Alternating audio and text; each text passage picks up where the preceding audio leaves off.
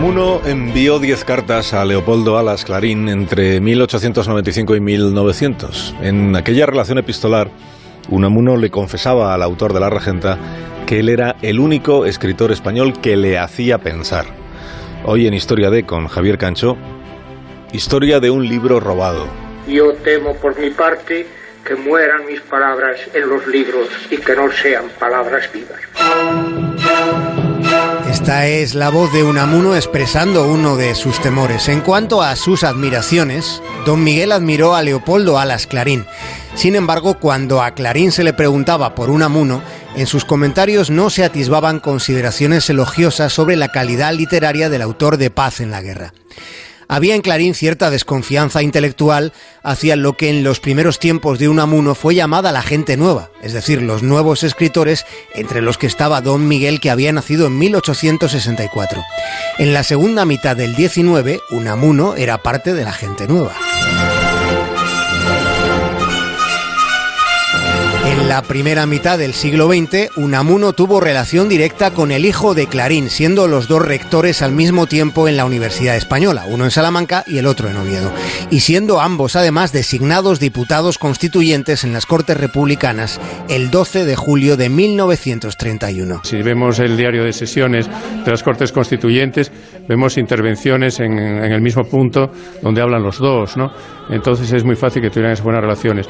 A ello se añade que Unamuno ya había tenido una amplia relación con el padre de mi abuelo, con Clarín. Nos lo ha contado el bisnieto de Clarín, Leopoldo Tolivar Alas, el nieto del rector de la Universidad de Oviedo, a quien Unamuno le regaló la primera edición del Sentimiento Trágico de la Vida.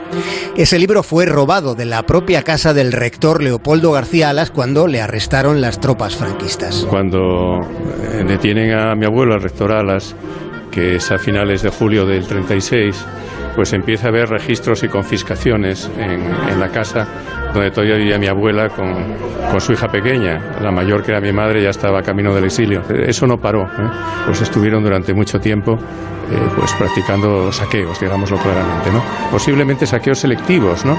porque no cogían el tebeo, sino pues una primera edición de una muno dedicada y cosas así.